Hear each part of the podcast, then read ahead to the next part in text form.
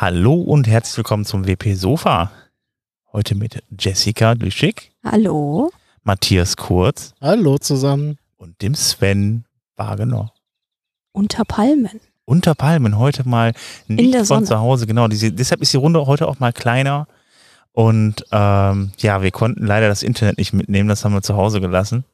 Aber wir haben uns das ganze Podcast-Equipment mitgenommen. Genau, und deshalb gibt es jetzt heute mal eine Offline-Folge tatsächlich. Haben wir auch noch nicht gemacht, ne? So in Person. Nee, nicht so Ich glaub, richtig. so tatsächlich noch nicht so. Nee. Gemeinsames Equipment an einem Tisch und so. Hast du jetzt Tisch gesagt? So, gemeinsames Equipment an einem Tisch und so. Ja, genau, wunderbar. Ja, äh, ja, also bevor ich noch neidisch machen, dass wir hier gerade in der Sonne unter einer Palme sitzen, ähm, würde ich sagen, ähm, fangen wir doch einfach mit den Inhalten an, weil das ist ja das, warum ihr hier seid. Ähm, ich fange dann jetzt mal mit dem WordPress Core an, nämlich ähm, ja, WordPress 6.0 steht vor der Tür, ist nicht mehr allzu lange hin. Am 24. kommt nämlich äh, die äh, Version 6.0. Jetzt ist aber erstmal der Release, äh, Release Candidate angedacht. Der äh, RC2 ist draußen und den könnt ihr ausprobieren, wenn ihr dann da irgendwelche Bugs findet und Probleme mit habt, dann könnt ihr das noch melden bei WordPress. Und äh, ja, ladet es mal runter, testet es aus. Nur wie immer, ähm, packt es nicht auf eure Live-Installation drauf. Da werden wahrscheinlich noch ein paar Fehler drin sein. Von daher.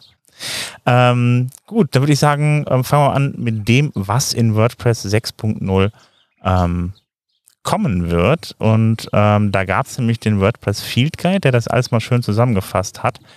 Ähm, wir haben, wir sind das Ganze mal durchgegangen. Es gibt unter anderem ähm, in WordPress 6.0 die Page Creation Patterns. Das heißt, ähm, dass ihr die Seiten, also wenn ihr demnächst eine Seite erstellt, dann habt ihr erstmal die Übersicht über Page Patterns ähm, und dann könnt ihr auswählen, was für Inhalte ihr dann reinpackt. Wenn also eure Theme-Hersteller ähm, entsprechend äh, anständig gearbeitet haben, dann habt ihr unter anderem so Vorlagen für Kontaktseiten oder ähnliches und ähm, könnt dann so viel schneller eure Seite zusammenbauen. Außerdem, was es noch geben wird bei den Themes, ist, sind die, die ähm, Global Style Variations. Das heißt also, ihr habt dann ein Theme und dann könnt ihr ganz schnell ähm, in den Einstellungen für das Full-Site-Editing switchen zwischen den ähm, ja, Theme Style Vari zwischen den Global Style Variations. Das heißt, dann werden dann die äh, Farben als auch die Schriften und ähnliches halt eben auf einen Schlag umgestellt. Und somit habt ihr die Möglichkeit, beziehungsweise die Theme-Hersteller die Möglichkeit, dann ähm, unterschiedliche Styles innerhalb eines Themes anzubieten. Und ähm, das sieht dann auch teilweise ganz extrem anders aus, wenn er dann halt hin und her switcht zwischen den einzelnen, zwischen den einzelnen Styles.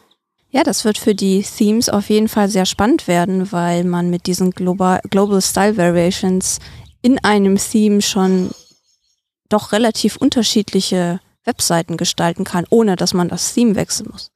Einfach indem man die Farben ändert, die Schriftarten ändert. Ja, allgemein kann man, glaube ich, mehr mit experiment experimentieren dann. Ne? Also Genau, da gibt's ja schon das äh, Wabi-Theme von dem Rich Tabor. Das unterstützt dieses Global Style Variations jetzt schon. Man muss aber eben das Gutenberg-Plugin noch aktiv haben. Aber mit 6.0 wird es dann auch möglich sein, eben ohne das Gutenberg-Plugin diese Style Variations auf der eigenen Website einzusetzen, wenn man ein Full-Site-Editing Editing Theme nutzt. Mhm. Ähm, ja, was auch schön ist, also mal abgesehen davon, dass die, die Theme-Hersteller dann mehr Möglichkeiten zum Experimentieren mit einem einzelnen Theme dann geben, ähm, ist die Möglichkeit, sein Theme, so man, wenn man die entsprechenden Einstellungen gemacht hat und dann entsprechend vielleicht noch ein paar Page-Templates angelegt hat, halt äh, das Ganze dann zu exportieren. Wenn ihr das dann exportiert, dann könnt ihr das dann, also ihr könnt das dann praktisch äh, runterladen als ZIP-Datei und das dann wieder auf einer anderen Seite ähm, hochladen. Ähm, das ging ja in Teilen vorher auch schon, aber jetzt ist halt eben die Datei auch komplett, dass da die Theme-JSON und so weiter auch drin liegt, die Sachen alle da sind, damit ihr das halt eben auch komplett dann übertragen könnt auf eine andere Seite. Und vom Prinzip her könnt ihr damit dann euer eigenes Theme zusammenbasteln und dann auch anderen Leuten zur Verfügung stellen. Also das ging Auch- vorher. Auch inklusive individueller Anpassungen. Das ist natürlich eine Genau. super Sache. Eben, genau. Und äh, damit wäre das möglich, halt eben eigene Themes zu veröffentlichen, wo man eigentlich ja keine, ja, nicht eine Zeile Code für brauchte. Das ist dann auch neu. Ähm, ja, das sind so die größten Änderungen. Also vom Prinzip her geht das ganze Update bei WordPress 6.0 darauf, die ganzen Sachen in 5.9 mit dem Full-Site-Editing voranzubringen und ähm, das Ganze zu verbessern, Bugs rauszuholen und so weiter. Ähm, außerdem gibt es da noch kleinere Dinge. Das heißt, kleinere Dinge ist natürlich für manche Leute sehr wichtig, dass sie Accessibility halt eben ähm, ja verbessert wurde in vielen vielen Punkten, damit man da besser durchnavigieren kann. Dann auch gerade im Blog-Editor waren ja viele Dinge, die da noch offen waren. Da ist viel Arbeit reingegangen. Ähm, außerdem, ähm, ja, was auch noch kommt, ist das Block-Locking. Ähm, das heißt, dass ihr dann entsprechende Blöcke sperren könnt. Unter anderem ähm, könnt ihr den, den, den äh, Block hinzufügen und dann, dann könnt ihr den sperren ähm, im Punkt Bewegung. Das heißt, man kann den nicht mehr auf und abwärts bewegen und man kann den auch, halt auch nicht mehr entfernen, wenn der entsprechend gelockt wurde nimmt man dann noch dann die Möglichkeit dazu, dass man entsprechend äh, mit einem ähm, Filter ähm, einstellen kann, wer jetzt ähm, diesen Schalter bedienen kann, um die UI zu sperren oder eben auch nicht zu sperren, kann man dann halt eben dann entsprechend äh, userabhängig oder benutzergruppenabhängig äh, einstellen, wer jetzt dann da Einstellungen vornehmen kann oder nicht. Ist natürlich besonders toll, wenn man jetzt gerade im Agenturbereich unterwegs ist und seinem Kunden dann Dinge ähm, ja, erlauben will oder nicht oder halt eben Redakteur irgendwas erlauben will oder nicht. Das ist eigentlich ja, ich glaube, ein sehr weit, äh, sehr, von vielen Leuten gewünschtes Tool, ja, es gibt es ja schon im Prinzip in 5.9, aber eben nur über den, wenn man eben sich den Code anschaut und editiert, das ein bisschen umständlich für Leute, die da jetzt nicht so fit sind. Man muss natürlich auch die richtige Stelle treffen dabei. Und mit 6.0 kommt eben diese ganze ja, UI-Komponente äh, mit dazu, dass man eben direkt aus dem Blog-Editor-Interface diese Einstellung setzen kann und verändern kann. Hm, genau. Das ist auf jeden Fall ein großer Schritt in Richtung, dass eben auch, wie, wie du gerade schon sagtest, Agenturen damit auch sinnvoll ähm, arbeiten können, einfach weil es ganz oft eben nötig ist. Ich kenne ja viele, die sagen, ich will ja gar nicht meinen Kunden die Möglichkeit geben, alles zu verändern, auch wenn das in der Theorie ja ganz praktisch klingt, aber manchmal möchte man auch einfach, dass ein gewisser Style Guide eingehalten wird, dass gewisse Farben und Schriften eingehalten werden und da oder auch gewisse Aufbau, ein gewisser Aufbau von Inhalten eingehalten wird, ohne dass da jemand plötzlich was äh, kaputt macht. Und dafür ist das natürlich optimal. Ja, genau. Und ich, ich habe es jetzt selber noch nicht ausprobiert. Muss ich ja machen. Das mache ich dann, wenn dann die Version 6 rauskommt. Ähm, aber ähm, prinzipiell müsste es ja dann damit auch möglich sein, dann, wenn ich dann halt eben Seiten, also so, so Pattern erstelle oder ähnliches, dann halt eben sage, pass auf, die Seite ist jetzt halt eben für den Typ irgendwie, äh, ich mache jetzt hier ja, weiß ich, Blogbeitrag ist jetzt vielleicht ein bisschen äh, irreführend, aber ähm, ich kann da eine entsprechende Form auf jeden Fall vorgeben, die dann für die Seite eingehalten werden muss und dann, ja, kann ich dann äh, halt wirklich dann nur die Elemente in Anführungsstrichen, sag ich mal, kaputt machen, die dann halt auch frei sind, die dann nicht gelockt sind. Also. Ja. Genau. Gut, dann würde ich sagen, ähm, ja, was noch kommt, ist, sind Verbesserungen am Cache. Da ist das einiges, äh, das ist ja noch einiges verbessert worden. Ähm, gab ja das Performance-Team, was da fleißig unterwegs war und äh, die, da sind einige Verbesserungen, die gemacht wurden und ähm, die jetzt auch äh, in die Version 6.0 mit einfließen. Ähm, außerdem, ach ja, genau, da, sind, da ist noch eine Sache, ähm, ja, lass mich kurz überlegen. Ähm, die Schriften, ja, die Schriften sind noch nicht mit drin, was hatte mit Performance nichts zu tun, genau. Schriften? Nee, ich muss gleich, äh, eigentlich sollte ja die, die, die Fonts API noch mit reinkommen. Die ist ja drin. Aber, aber nicht vollständig. Nicht, nee, nur, nur ähm, die kannst du nur anwenden über die theme.json-Datei.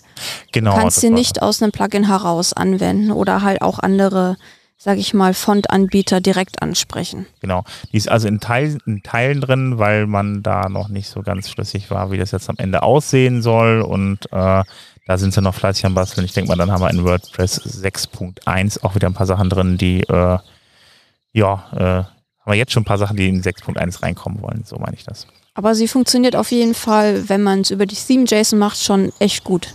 Ja? Habe ich schon ausprobiert, ja ja, macht auch mega Sinn auf jeden Fall, dann da entsprechend externe Schriften einbinden zu können. Außerdem ähm, die Dateigröße, die wird jetzt mit in den Metadaten gespeichert von den upgeloadeten äh, Dateien. Das hat einfach den Hintergrund, wenn ihr beispielsweise dann die Sachen hoch, hochladet und dann an äh, einen entsprechend an einen äh, an einen Cloud-Dienst angebunden habt, dann habt ihr ja dann keinen direkten Zugriff mehr auf die Dateien. Dann habt ihr dann da die Möglichkeit, dann die Dateigröße abzurufen. Ja, und das war es eigentlich erstmal mit WordPress 6.0. Wenn ihr dann da nochmal wissen wollt ähm, im Detail, was sich da geändert hat, da sind noch sicherlich jede Menge mehr Informationen zu da, dann schaut euch doch einfach mal den WordPress 6.0 äh, Field Guide an und ähm, ja, da könnt ihr dann mal im Detail lesen, was, dann, was sich denn da in WordPress 6.0 ändert. Ja, in Gutenberg 13.2 gibt es äh, einige schöne Neuerungen. Ich glaube, die erste wird wahrscheinlich sicherlich viele freuen. Oh ja. Und zwar Save Editor Preferences. Wenn ihr Gutenberg aufmacht in, auf einer Website, ähm, dann ist es so, wenn ihr das erste Mal in den Editor geht auf diese Website, kommt euch dieser Welcome, dieses Welcome Pop-up entgegen. Hallo, das, so funktioniert Gutenberg. Wenn man das natürlich jetzt auf mehr Webseiten macht und immer mal wieder auf verschiedenen Webseiten arbeitet oder mal einen anderen Browser benutzt, dann äh, hat man das Problem, dass das Ding immer wieder aufpoppt, obwohl man es eigentlich gar nicht mehr haben will. Und es wird jetzt so sein, dass ähm, eine, dass die Einstellung gespeichert wird, wenn man das weggeklickt hat, ähm, mit für den User, mit dem ihr gerade eingeloggt seid, dass ihr das einfach nicht mehr sehen werdet, egal aus welchem Browser ihr das aufruft. Und ich glaube, das wird viele Menschen freuen, weil es teilweise doch etwas nervig ist mit der Zeit. Kenne ich ja gar nicht. so, ähm, als nächstes, was haben wir denn noch Schönes? Visualize Padding and Margin. Oh ja, das wird auf jeden Fall ein für viele auch sehr spannend sein. Also es, bisher ist es so, wenn ihr, wenn diese Padding und Margin ähm, Einstellungen verfügbar sind am Blog, sieht man ehrlich gesagt nicht so wirklich, dass sich was ändert, außer man spielt wirklich mit den Einstellungen darum. Und äh, in 13.2 ist es so, dass ähm, man jetzt ein, ein, die visuelle Änderung auch sehen kann. Also der Block oder beziehungsweise das Padding oder Margin wird halt dann hervorgehoben, während man es ändert, so dass man auch ein etwas besseres visuelles Feedback hat, ähm, was die Änderung dieser Werte angeht. Bei den äh, Blöcken für Post-Content, Post-Excerpt und so weiter, also da, wo ihr im Template-Editor eigentlich dann eure Inhalte darstellen wollt, kommt ja bisher nur, stand ja bisher nur da Post-Content oder Post-Excerpt oder so. Und jetzt ist es so, dass da äh, eine bessere ja, Vorschau ähm, dargestellt wird, dass man ungefähr ein Gefühl kriegen kann, wie denn eigentlich dann der Content aussieht, der dann da drin ähm, dargestellt werden soll.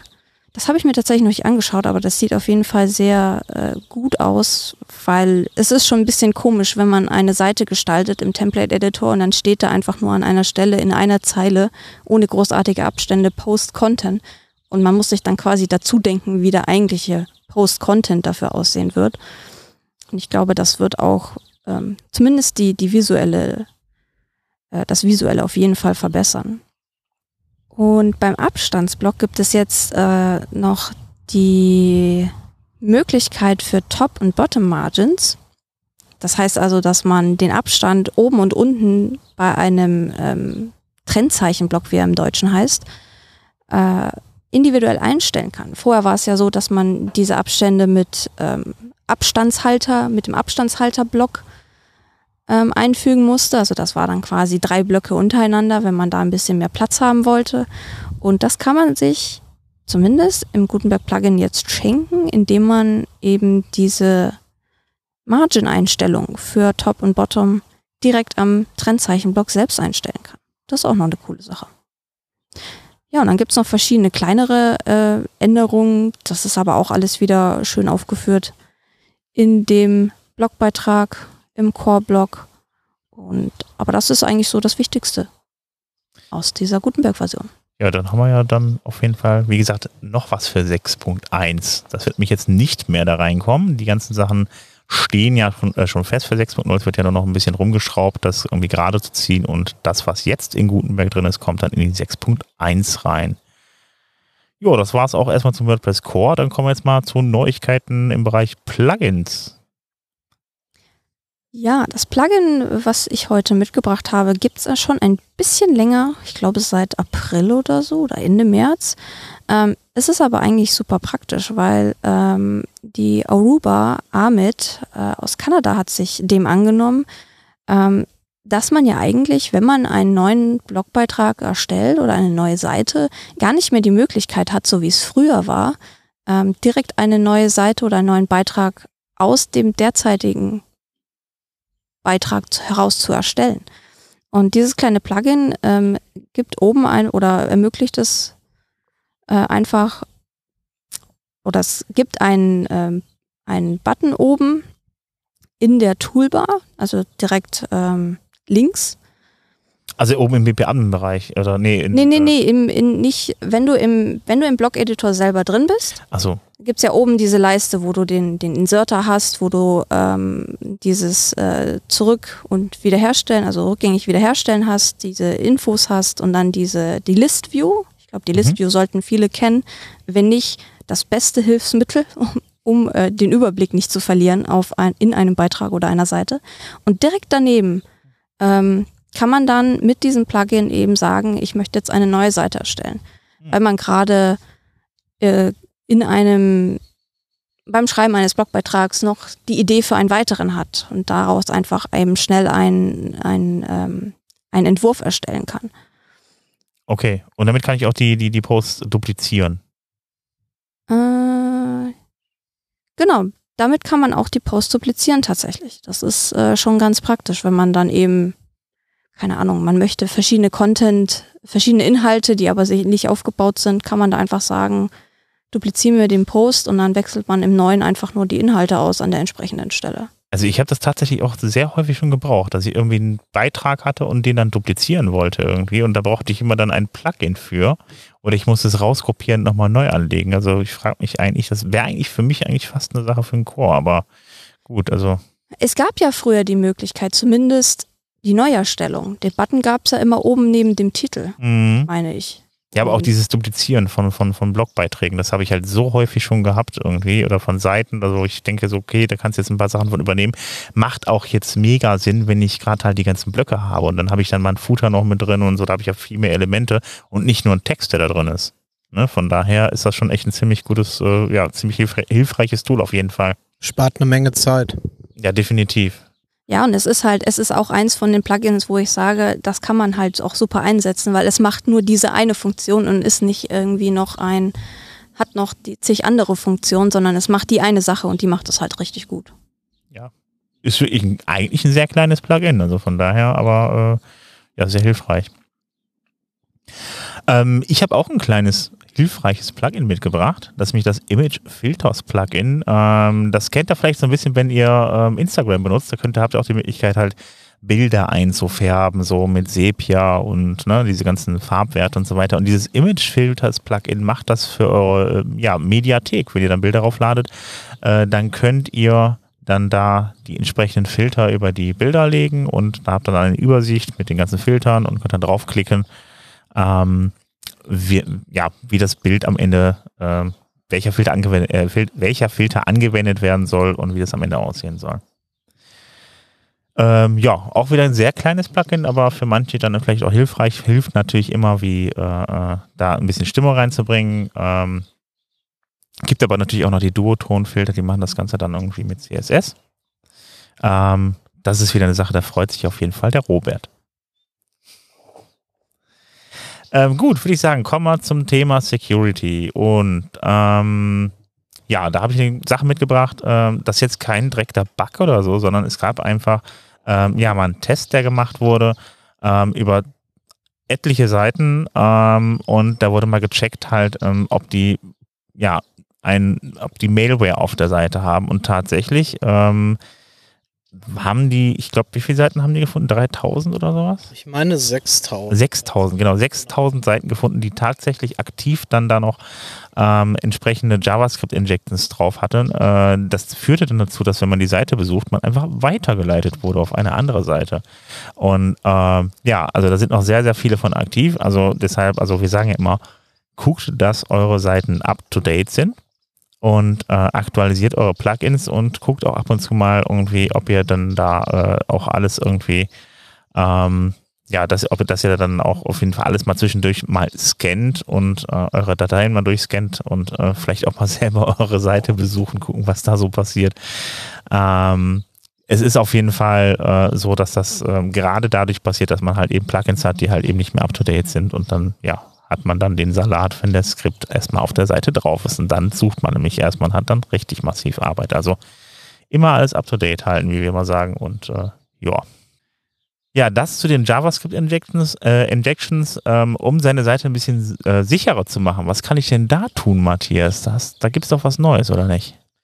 Genau so ist es. Ähm, kürzlich wurde also ein neuer RFC, ein Request for Commons. Es ist quasi in Teilen eine Art, was, was als Internetstandard verstanden wird, veröffentlicht, ähm, der in einer sogenannten security.txt-Datei Informationen oder es möglich macht, in dieser Datei Informationen zu hinterlegen ähm, in, in denen man beispielsweise erwähnt, wer denn verantwortlich im Sinne von Security-Lücken und von auftretenden Sicherheitsproblemen ist. Ähm, das Internet besteht ja glücklicherweise nicht nur aus äh, bösen Menschen und Hackern, sondern es gibt ja auch Leute, die, wenn ihnen auf einer Website oder bei einem Dienst ein äh, Security-Problem auffällt, dieses dem Seitenbetreiber auch mitteilen möchten. Jetzt ist aber oft nicht ganz klar, ähm, da geht es ja auch immer ein bisschen darum, sowas möglichst schnell erledigen zu können, ohne große Umleitungs- und Weiterleitungsschleifen. Meistens steht das ja auf einer Seite gar nicht erwähnt, äh, wer denn für diese IT-Sicherheit in dem Sinne zuständig ist. Und über diese security.txt-Datei, die man ähm, im sogenannten .well-known-Verzeichnis hinterlegt, wo auch Informationen zu Let's Encrypt-Zertifikaten beispielsweise hinterlegt sind. Über die wird es dann möglich sein, dort äh, ähm, Kontaktdaten zu hinterlegen, was die bestmögliche oder der bestmögliche Weg der Kontaktaufnahme ist, direkt die Person zu erreichen, die für IT-Sicherheit verantwortlich ist. Und ähm, da gibt es ein paar Anforderungen, ähm, wie so eine Datei genau aufgebaut sein muss. Letzten Endes ist es sehr übersichtlich und mit wenigen Handgriffen zu machen. Und es ist auf jeden Fall etwas, was äh, zu, zu einem weiter sicheren Internet ähm, auch beiträgt. Ähm, wenn ich jetzt bei jemandem eine Sicherheitslücke auf der Seite finde, was muss ich denn machen, um an die äh, Datei oder beziehungsweise an die Daten ranzukommen? Ähm, du könntest eben prüfen, ob diese Datei ausgeliefert wird. Das gibt der Standard letzten Endes vor. Ähm, aktuell würde dir nichts anderes übrig bleiben, als irgendwo auf der Seite quasi nachzulesen, ob irgendwo ein Ansprechpartner äh, hinterlegt ist. Ah, okay, alles klar. Ja, dann bin ich mal gespannt, wie das dann tatsächlich sich praktisch umsetzen lässt. Weil irgendwie kann ich jetzt noch nicht so ganz nachvollziehen, wie ich jetzt an diese Daten drankomme irgendwie. Gut.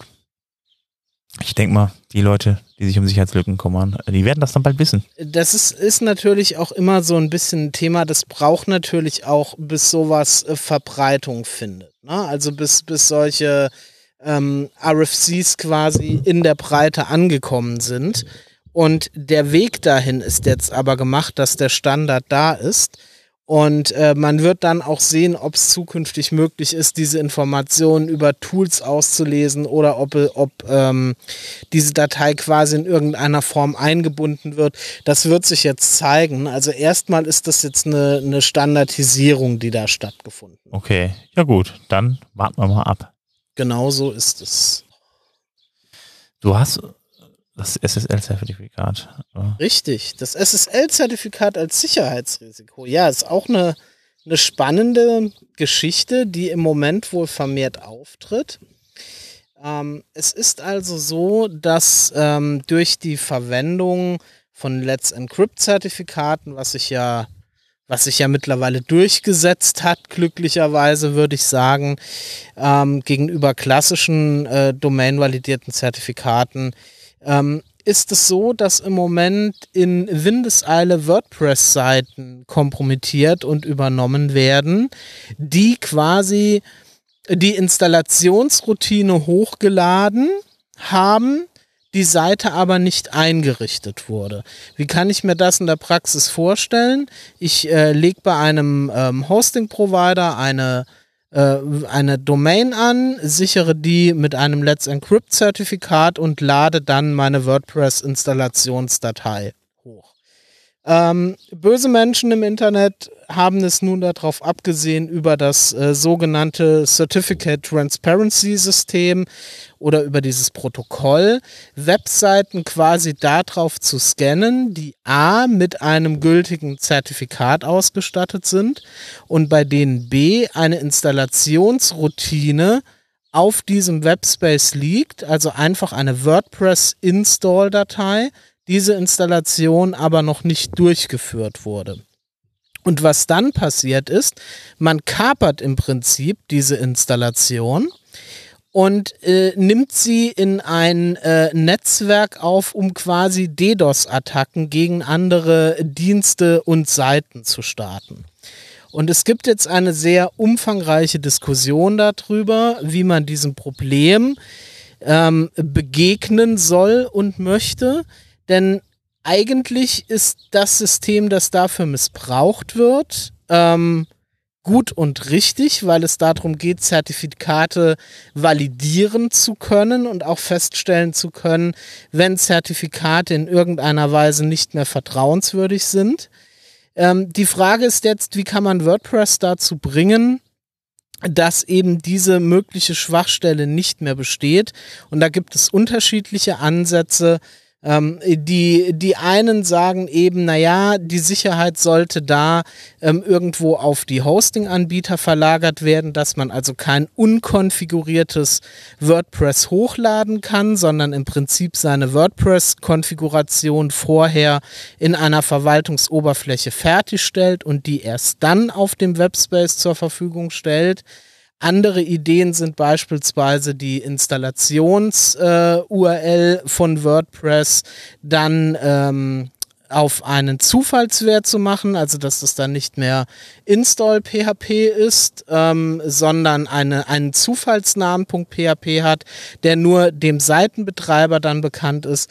Da gibt es also momentan unterschiedliche Ansätze und äh, also und Josepha Hayden von Automatic hat also mitgeteilt, dass man sich bei äh, im, im WordPress-Projekt dieses Problems bewusst sei und momentan im Core-Team eben prüft, äh, wie man am besten damit umgeht. Also das ist, ist eine Schwachstelle, die eigentlich auch keine ist, die aber in Kombination äh, zu einem Problem werden kann. Und äh, momentan gibt es da wohl eine, eine, regelrechte Welle, die äh, darauf abzielt, solche Seiten automatisiert zu erkennen.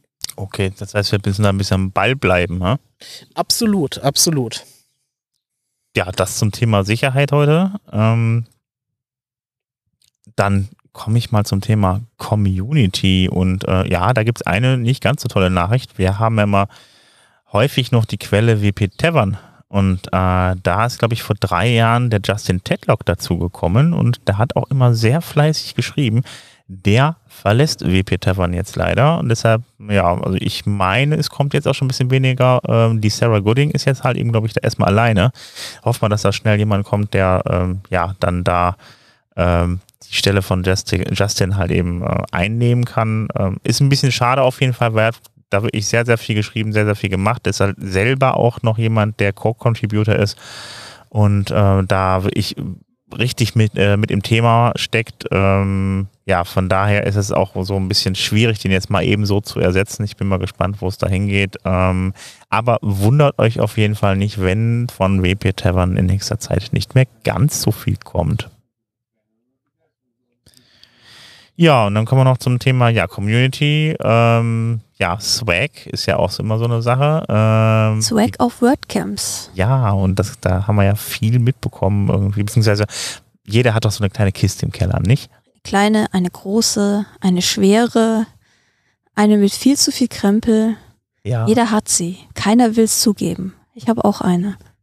Leider. Ja, ich auch. Ich habe so eine große Kiste, wo ich all die Sachen reingepackt habe, die ich mal auf WordCamps gesammelt habe und die steht halt jetzt im Keller. Ja, wobei ich habe noch eine separate Kiste, wo ich die ganzen Badges eigentlich sammle. Ja, ja, da habe ich auch so ungefähr zwei Kilo Badges irgendwo rumliegen, ja. ähm, aber es gab ja einen Artikel zu dem ganzen Thema. Ja, das ist schon ein bisschen her, ähm, aber die Michelle Frichette hat äh, einen Beitrag auf dem Post-Status-Blog geschrieben. Events swag the good, the bad in the hotel trash can, heißt der Beitrag. Und sie erzählt darin oder sie schreibt darin in dem Beitrag, ähm, dass halt nicht jeder Swag so der beste ist. Also sie bezieht sich da in dem Falle auf die T-Shirts.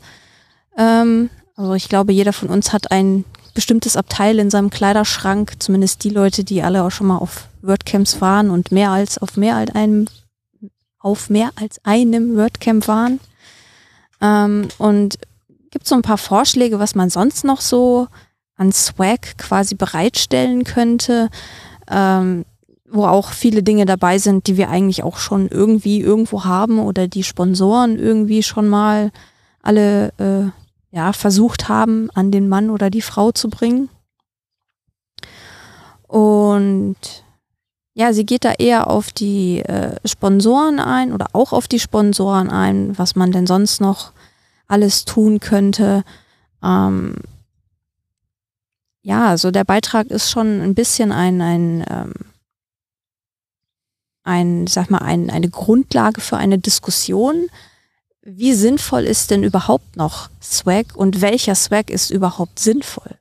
Ja, in dem Artikel hat sie halt eben irgendwie äh, ja, vorgeschlagen, halt eben, was ist schlechter und was ist guter Swag. Ich bin mit ihrer äh, Meinung nicht so ganz äh, einverstanden. Ähm, sie war ja da sehr äh, subjektiv in ihrer Meinung, was das angeht. Sie Mhm. zum Beispiel, T-Shirts wären unnötig und die passen ja auch nicht jedem. Und da waren ja auch so Sachen, äh, äh, ja, was, was macht denn Sinn? So zum Beispiel Notizblöcke machen halt Sinn, weil man die verwendet und so weiter und so fort. Aber also ich äh, äh, als, erfahr als erfahrener Swag-Sammler ähm, muss ganz ehrlich mittlerweile sagen, ähm, ich habe da so mittlerweile mein Problem mit, weil genau das passiert, was wir gerade am Anfang gesagt haben, auf solchen Veranstaltungen. Du sammelst die ganzen Sachen zusammen, da ist deine Wapus, das sind ne, deine, okay, klar, es gibt Leute, die lieben es, Aufkleber zu sammeln und so weiter, aber es gibt halt unheimlich viel Zweck und der äh, produziert meiner Meinung nach mittlerweile einfach nur noch unheimlich viel Müll und es geht einfach darum, was Nachhaltiges zu haben. Ich muss ganz ehrlich sagen, bei den T-Shirts, ist es so eine Sache. Äh, Ich habe sehr, sehr viele T-Shirts davon, die ich auch immer wieder trage. Ich trage auch jetzt tatsächlich ein sieben Jahre altes T-Shirt aus Philadelphia damals. Und ähm, das sind für mich meiner Meinung nach so mit noch die nachhaltigsten Dinge im Gegensatz zu Kugelschreibern oder ähnlichem irgendwie. Ähm, ja, also Matthias. Ich sehe ich seh das tatsächlich genauso. Also T-Shirts ähm, und ich weiß, es gibt zahlreiche Diskussionen darüber. Jeder hat den Schrank voller T-Shirts und, und, und.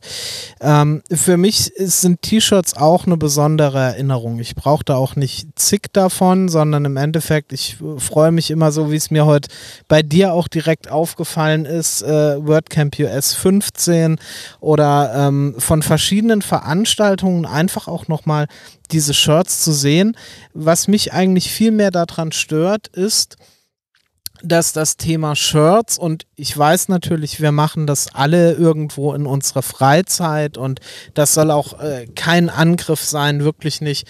Aber ich habe tatsächlich das Gefühl, dass das Thema Shirts auch immer so ein bisschen stiefmütterlich behandelt wird. Ich weiß nicht, wie es euch da geht, aber eigentlich fragt man bei der Registrierung von verschiedenen Events, jetzt auch nicht nur in der WordPress-Szene, ja ab, ähm, soll es irgendwie äh, ein Unisex sein oder soll es äh, für Mann sein oder, oder für Frauen sein und welche Größe soll es sein?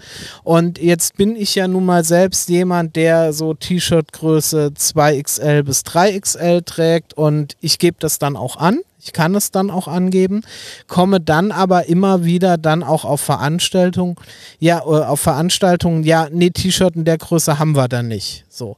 Und ähm, das ist dann zwar schön, dass eins in M oder in L da ist, ich kann aber mit diesem Shirt beispielsweise nichts anfangen.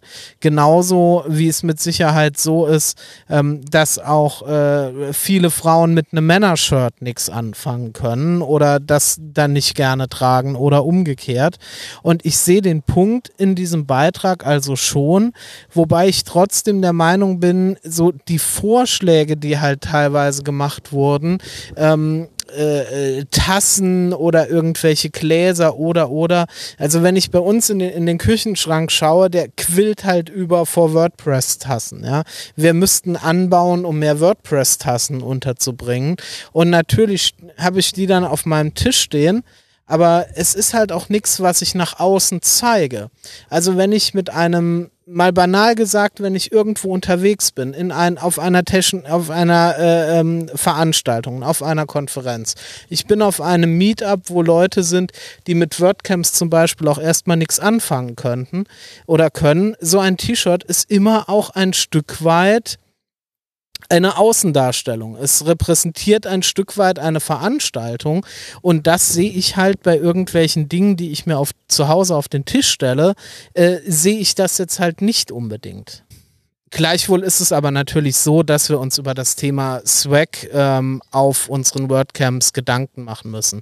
Wenn ich also sehe, die, ähm, die ganzen Notizbücher, natürlich sind Notizbücher schön, ja, aber es, es häuft sich halt alles. Kugelschreiber, jeder Sponsor bringt seine Kugelschreiber, seine individuell designten Wapus, was weiß ich. Also es gibt so tausend Dinge, Kleinkram. Das ist zwar nett, dass es den gibt und natürlich, das ist jetzt meine Meinung zu diesem Thema, aber ich glaube halt, man sollte auch aus, aus äh, Gesichtspunkten der Nachhaltigkeit gerade auf diese Wegwerf- und Plastikartikel irgendwo wirklich verzichten, wenn es möglich ist. Das, äh, das ist zum Beispiel auch genauso. Natürlich ist eine Powerbank schön, ja, wenn ich vom Sponsor XY eine Powerbank bekomme. So. Wenn ich die dann habe, dann stelle ich meistens fest, dass das die billigste der billigsten Produktion ist, was irgendwo nachvollziehbar ist, dass kein Sponsor für ein paar hundert oder tausend Teilnehmer hochwertige Powerbanks verteilen wird. Aber dann habe ich also diese Powerbank und stelle fest, die braucht ewig zum Aufladen oder lädt ein Handy gerade mal viertel voll und dann liegt die zu Hause rum und dann wurden Batterien produziert für nix und wieder nix. Und das, das heißt so aus diesem, oh toll, ich habe eine Powerbank, entsteht halt super schnell Frust, ich benutze sie nicht und im letzten Ende entsteht halt Müll einfach dadurch, weil sie rumliegt und, und weggeschmissen wird. Ja, ist ja prinzipiell so, gerade halt eben bei Werbeartikeln halt eben so, dass sie halt einfach vom Prinzip her in den meisten Fällen Müll liegen. Das ist, es bedient einen Impuls. Nämlich, äh, ach guck mal, da gibt's das umsonst. So, und dann holen sich die Leute das. Irgendwie, ich habe also, ich habe die Erfahrung ja bei mir selber auch gemacht. Du gehst irgendwo hin auf eine Messe, ich war auf einer Werbemittelmesse, bedingt dadurch, dass ich Leute kenne, die in der Branche arbeiten. Und ähm, da gab es dann einen Hersteller, der hat, der, der hat Uhren verschenkt, so Armbanduhren. Und die wurden denen also wie warme Semmeln aus der Hand gerissen. Was passiert letzten Endes damit? Du hast eine Uhr, ist ja toll, aber die wirst du im Lebtag nicht anziehen. Ist halt ja. eine Billiguhr, ne? Ja. Und ähm, das ist, ähm, man muss halt drüber nachdenken, erstmal, äh, was stelle ich als Sponsor halt eben zur Verfügung, wie nachhaltig ist das und wie sinnvoll ist das, brauchen die Leute das wirklich? Und auf der anderen Seite, aber wenn ich dann an einem Tisch stehe, muss ich mir noch nicht jeden Kram nehmen. Ne? Also ich meine, es gibt halt, klar, es gibt so Zwecksammler, die sammeln einfach alles, was da ist, machen sich, glaube ich, zu Hause ein kleines Museum oder sowas. Ähm, aber so grundsätzlich ähm, könnte sich in dem Punkt auch was ändern, weil ich glaube, dass echt sehr, sehr viel mehr ist. Ich habe, wie gesagt, selber die Erfahrung gemacht und ich habe tatsächlich im Keller eine Kiste voll mit so einem Zeug, was ich eigentlich gar nicht brauche.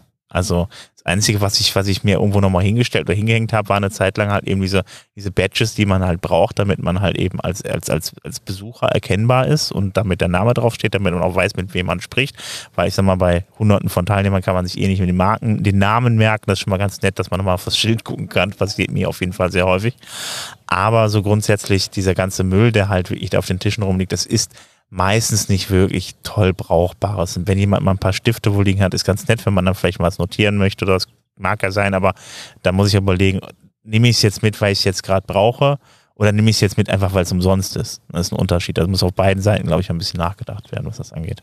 Und die Sache dabei ist ja auch ähm, die, natürlich liegt es ja letzten Endes in der Hand der, der Teilnehmerinnen und Teilnehmer, ob sie sich den Swag mitnehmen oder ob sie sich dagegen entscheiden.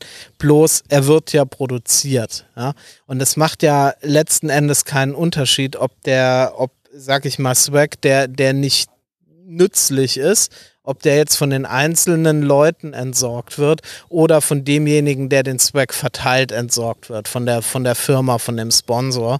Und deshalb glaube ich, ist es wirklich notwendig, mal darüber nachzudenken, braucht man diesen Swag so in Hülle und Fülle überhaupt? Ja. Und ich finde dieser Artikel, ähm, auch wenn ich da nicht überall ähm, mit übereinstimme, muss ich ehrlicherweise sagen, aber den Gedanken dahinter finde ich gut. Und äh, ich denke, es ist wirklich notwendig, sich da mal drüber drüber zu unterhalten und auch mal zu überlegen, brauchen wir auch diese ganzen gedruckten Flyer, diese Hoteltaschen und, und, und, wo man Swag reinlegen kann. Das ist eigentlich alles Zeug. Ich bin davon überzeugt, dass, dass sich niemand großartig an einen Flyer vom WordCamp sowieso von dem und dem Sponsor zurückerinnert. Ich denke, das ist, ähm, ja. Ja, in Zeiten der Digitalisierung, ne? Ist ja auch anderes möglich. Man könnte zum Beispiel eine Internetseite haben. Wow, ja, oder mit, innovativ. Ja. Mit einem Display vor Ort arbeiten. Ne? Das gleiche mit Visitenkarten. Ich merke das heute noch, wenn ich auf Veranstaltungen bin und werde nach meiner Visitenkarte gefragt. Ich habe seit 2015 keine Visitenkarten mehr. Auch bei uns in der Firma hat die niemand. Wenn es um eine Visitenkarte geht, wird ein QR-Code hingehalten und der wird abgescannt. Fertig. Genau, und da ist eine VCF-Datei hinter und dann genau. hast du dann auch die Kontaktdaten direkt und im Handy drin, ja. Du weißt ja, wie es mit den Visitenkarten oder auch mit den Flyern ist. So, lasse ich 250 Flyer drucken oder lasse ich 5000 drucken, kosten die 5000 vielleicht 10% mehr als die 250, also werden meistens 5000 gedruckt für nix und wieder nix. Mhm. Und äh, das ist halt wirklich so ein Thema, wo ich sage, so auf Papier drucke, äh, Tarifflyer, Blöcke und so weiter. Ich glaube, A, Handschrift ist bei den allermeisten von uns gar kein so wahnsinnig großes Thema mehr, wie man das glauben würde. Und äh, B, hat, glaube ich, jeder zu Hause Unmengen an Stiften und Kugelschreibern. Und ja, wir sollten einfach alle mal darüber nachdenken. Ja, finde ich auch. Oder halt einfach Dinge nutzen. Aber wobei, ich sag mal, in Dinge nutzen, die für einen nützlich sind, ist auch immer, es gibt Leute, die nutzen solche Dinge und es gibt Leute, die nutzen eben nicht solche Dinge. Also ich kann nachvollziehen, wenn jemand sagt, ich möchte Notebooks haben, also ein, ein, ein Notizbuch oder ein Notizblock. Ich bin zum Beispiel jemand, ich nutze immer noch ganz gerne die ähm, solche Totebags, also diese Taschen ja. ähm, die man mal auf dem WordCamp bekommen hat, einfach so zum Einkaufen oder so, weil ich sie als nachhaltig finde. Wir haben ja in Deutschland auch keine Plastiktüten mehr. Du kriegst ja nur noch Papiertüten in dem Sinne. Aber die musst du halt auch jedes Mal neu kaufen. Und ich nehme dann halt immer einfach welche von den Stofftüten mit und pack da meine Einkäufe mhm. rein. Aber das nutzt halt auch nicht jeder. Und deswegen, ich glaube, da was für alle zu finden, wo alle was davon haben, ist halt schon echt schwierig und eine, eine Herausforderung. Ja, letzten Endes kommt es, glaube ich, auch einfach darauf an, sag ich mal, erstmal, wie stelle ich den Kram her? Lasse ich jetzt einfach in Massen einfach ganz billig als Plastik irgendwie aus China irgendwie dann rüber, dann ist es auch noch rüberschiffen, ne? Also das ist auch ja. noch die Sache, kommt ja noch dazu. Und auf der anderen Seite halt eben, brauche ich das wirklich, wenn ich mir das jetzt vom Tisch nehme? Das sind so zwei Dinge, glaube ich, wo man, glaube ich, ansetzen muss und dann ist danach auch, glaube ich, alles okay, weil dann hast du nur noch sinnvolle Dinge, die, die gut produziert sind. Und äh, äh ja, wobei das Letztere ist ja etwas, was du selbst als Individuum tust, als Besucher. Ja. Aber das Erstere ist ja gerade das, was halt auch Sponsoren und WordCamp-Organisatoren einfach äh, sich dazu Gedanken machen müssen, weil die sind es ja die, wie Matthias gerade schon sagte, die schlussendlich dann ähm, das Zeug ja erstmal auch produzieren lassen, damit sie es halt mhm. halt verteilen können. Ja, genau. Und Qualität ist für mich wirklich so der springende Punkt. Wenn man was herstellt, egal was es ist, das gilt genauso auch für T-Shirts, auch für die WordCamp-T-Shirts dann bitte in einer guten Qualität oder man lässt es. Denn ich muss ehrlicherweise sagen, wir hatten schon WordCamps und leider auch, äh, auch ein oder zwei WordCamp Europes, an die ich mich erinnere, wo ich wirklich sagen muss, die T-Shirts, die waren von, von so schlechter Qualität, dass sie kaum drei Maschinenwäschen überlegen, äh, überleben. Und da muss ich halt schon sagen, so, warum? Und Das- brauch, braucht man das, ja? Also sowas ziehe ich ja auch nicht an. Wenn ein T-Shirt irgendwie so dünn ist und qualitativ wie so ein, wie so ein, wie so ein Fetzen hängt, das trägt ja auch kein Mensch. Dann kann man wirklich auch drauf verzichten. Also nur T-Shirts zu haben, Ja. um T-Shirts zu haben, das ist Quatsch. Gut, dann würde ich sagen, schließen wir das Thema mal ab und kommen mal nach München. Ja, es gibt Neuigkeiten aus München. Und äh, zwar findet das WordPress Meetup München wieder statt. Äh, nach Corona-Pause hat man sich jetzt also entschieden, am 8. Juni ähm, wieder ein Meetup gewohnt vor Ort äh, stattfinden zu lassen. Ähm, das scheint sich jetzt im Orga-Team ein bisschen erweitert zu haben. Da sind zwei, drei Leute dazugekommen und es gibt jetzt auch einen äh, neuen Ort, nämlich das Werk 1 Café im Werksviertel in München. Und am 8. Juni geht's um 18 Uhr los und das ist natürlich schön zu hören, da man aus München seit der Pause im, ich glaube, Februar ähm, war das letzte Meetup, Februar 2020, auch nicht mehr so wahnsinnig viel vom Meetup gehört hat. Und es ist natürlich super, ähm, dass da jetzt wieder, dass da jetzt wieder Leben reinkommt. Ja, das ist schön. Also ähm, man hat ja irgendwie äh, viel, also im Laufe der Corona-Zeit sind ja sehr, sehr viele Meetups jetzt irgendwie äh, eingeschlafen. Äh, ich glaube, so langsam wacht das auch wieder auf. Also in, in Köln ist ja jetzt auch dann angedacht, dass wir uns im Juli zumindest mal zusammensetzen irgendwie in, in Deutsch. Ähm, da wollen wir uns dann mal nochmal äh, absprechen, wann das genau sein soll. Da geben wir, uns, geben wir euch auch nochmal Bescheid. Und äh, ja, ich hoffe, es geht mal wieder ein bisschen voran mit den Meetups kann, ich kann mir auch gut vorstellen, dass ein paar jetzt auch irgendwie jetzt ein bisschen in der Versenkung verschwinden, aber drücken wir mal die Daumen, dass da Leute gibt, die das dann wieder übernehmen. Ja, spannend wird halt sein zu sehen, wie entwickelt sich das jetzt von Online-Meetups wieder weg zu Offline-Meetups oder werden, eigen, werden einige Offline-Meetups vielleicht auch Online-Meetups bleiben? Wird es Hybridmodelle geben? Also ich bin wirklich gespannt, was, was uns da bei den Meetups in Zukunft äh, erwartet. Ja, ich bin auf jeden Fall mal froh, dass man sich wieder offline sieht. In jedem Fall. Ja. So, dann kommen wir in den Business-Bereich und da haben wir, glaube ich, ja, ja, ein Thema, was die ganze Community momentan beschäftigt, nämlich der Marktanteil von WordPress. Und bis jetzt war es immer so, dass der Marktanteil von WordPress eigentlich immer kontinuierlich Stück für Stück um ein paar Prozent, also ein paar 0, irgendwas Prozente äh, immer stieg vom Monat zu Monat, ähm, sukzessive auf, wie viel hatten wir jetzt da? 42, 43,3 Zur Äh, Höchstzeit, genau. Prozent, genau. Und der ging dann halt, ähm, ja, seitdem gab es dann den ersten Knick nach unten. Und äh, seitdem geht es ein wenig bergab mit WordPress und dem Marktanteil. Ja, und da diskutiert jetzt die komplette Community, warum das so ist. Muss man dazu sagen noch, dass andere Hersteller beziehungsweise ja Webseitenanbieter wie beispielsweise wie beispielsweise ähm, Wix und äh, For, nicht Foursquare, Foursquare war das war das Foursquare? Ich bin gerade überlegen. Aber Wix auch. Squarespace. Squarespace, genau so rum. Jetzt habe ich Foursquare, genau. Ich habe es komplett durcheinander geschmissen. Foursquare war was anderes. Gut, dann lassen wir es jetzt mal so stehen. Aber auf jeden Fall ähm, haben die anderen, hat die Konkurrenz auf jeden Fall zugelegt und ja, Word- WordPress baut langsam ein wenig ab. Und jetzt ist die Diskussion groß, warum das denn der Fall ist.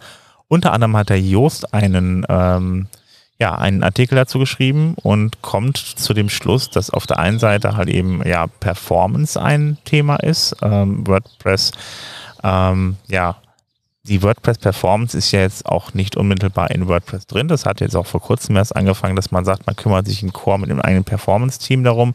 Jetzt ist es so, ähm, dass äh, die anderen Anbieter sich aber darum gekümmert haben.